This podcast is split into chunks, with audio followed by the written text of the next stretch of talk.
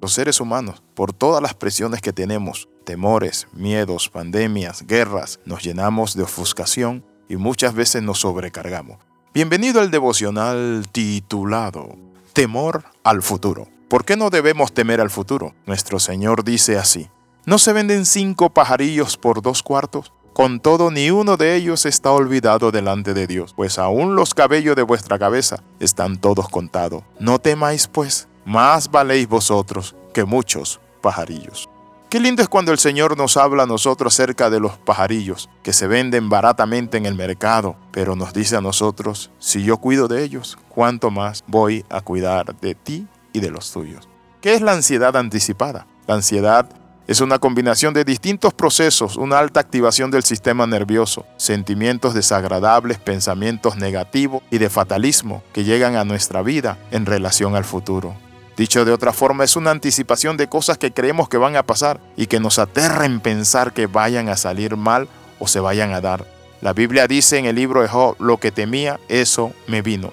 ¿Por qué necesitamos desarraigar esos pensamientos, ese sentimiento de fatalismo, de ansiedad anticipada? ¿Saben por qué? Necesitamos eliminar ese sentimiento o controlarlo en nuestra vida, porque lo que tú temes, eso te puede venir. Cuando usamos la ansiedad anticipada estamos invirtiendo los principios de la fe. La fe es la certeza de lo que se espera, la convicción de lo que no se ve, pero la fe se puede usar negativamente. Usted puede estar creyendo que algo le va a pasar y va a producir por su fe eso. ¿Qué quiero compartir con esto?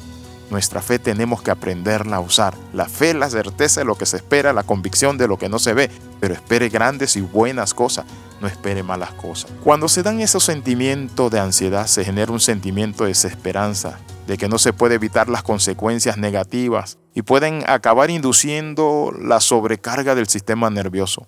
Por eso la ansiedad anticipada ha sido asociada a un aumento de la actividad neural. Pero hoy quiero hablar de algo y lo que te quiero compartir es que el Señor ofrece para nosotros la solución a esa ansiedad. Y Él nos dijo lo siguiente, no se afanen por el día de mañana, que han de comer o de beber. Observen los lirios del campo, como vuestro Padre los viste, que ni aun Salomón con toda su riqueza se pudo vestir como uno de ellos. Vuestro Padre Celestial tiene cuidado de vosotros. Por eso le dice a los discípulos, mire si se venden los pajarillos baratamente y yo los sustento, los cuido, les doy alimento. ¿Cuánto más ustedes? Hoy quiero invitarte para que entregues esa ansiedad, esa pena, esa angustia, esa necesidad, ese proyecto, eso que te causa ansiedad. La ansiedad anticipatoria se caracteriza por un elevado estado de alerta y un estilo de pensamiento repetitivo y viene una sustancia que se libera en el cuerpo que se llama cortisol, que aumenta la presión sobre nuestra mente. Es allí donde necesitamos saber cómo se combate. En primer lugar, en oración, echando toda vuestra ansiedad sobre Él porque Él tiene cuidado de vosotros.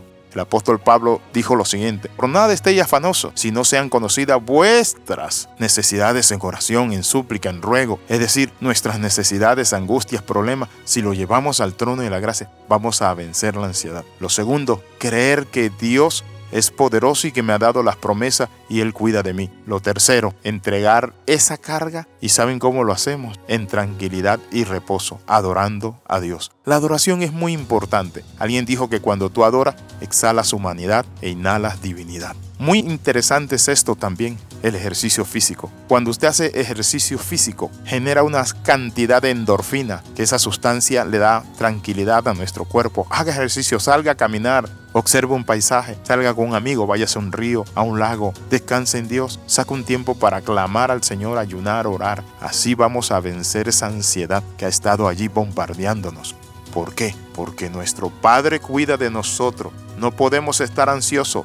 La Biblia dice, por nada estáis afanosos, por nada. ¿Y qué es nada? Nada. Es decir, la finanza, la familia, todo tiene solución en Cristo Jesús. Y nuestra fe es lo que ha vencido al mundo. Quiero invitarle en esta hora para que usted entregue todo eso que le causa ansiedad en las manos de Dios. Padre, en esta hora te entregamos todo eso que causa ansiedad en tu mano creyendo en tu misericordia y en tu bondad. Padre Santo, renunciamos a querer resolver nosotros, Padre, la situación o lo que se está dando. En el nombre de Jesús sabemos que nuestro futuro está seguro en tus manos de amor. Por Jesucristo tu Hijo oramos y damos gracias. Amén y amén. Escriba al más 502 42 45 6089. Pida que le agreguemos a una red si usted no recibe los devocionales a diario. Bendiciones de lo alto le saluda el capellán internacional Alexis Ram. Nos vemos en la próxima y recuerde las 13. Comenta, comparte y crece con nosotros.